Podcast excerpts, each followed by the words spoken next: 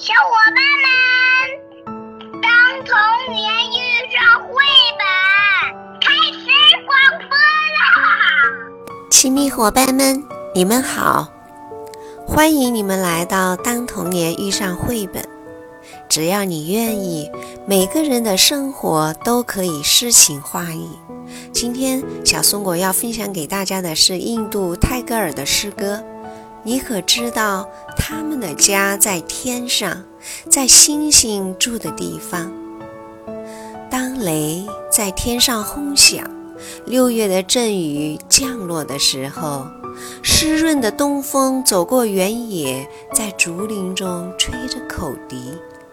于是，一群一群的花从无人知道的地方突然跑出来，在草地上跳着狂欢的。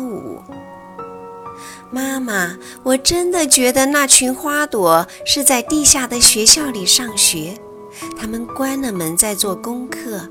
如果他们想在放学以前出来游戏，他们的老师是要罚他们的。雨一来，他们便放假了。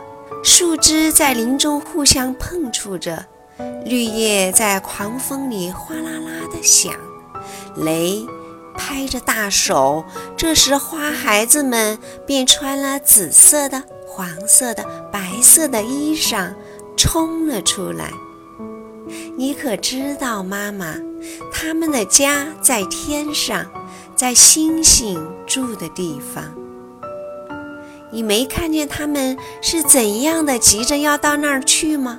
你不知道他们为什么那样急急忙忙吗？我自然能够猜得出，他们是对谁扬起了双臂。他们也有他们的妈妈，就像我也有我的妈妈一样。亲密伙伴们，诗歌是岁月永恒的使者。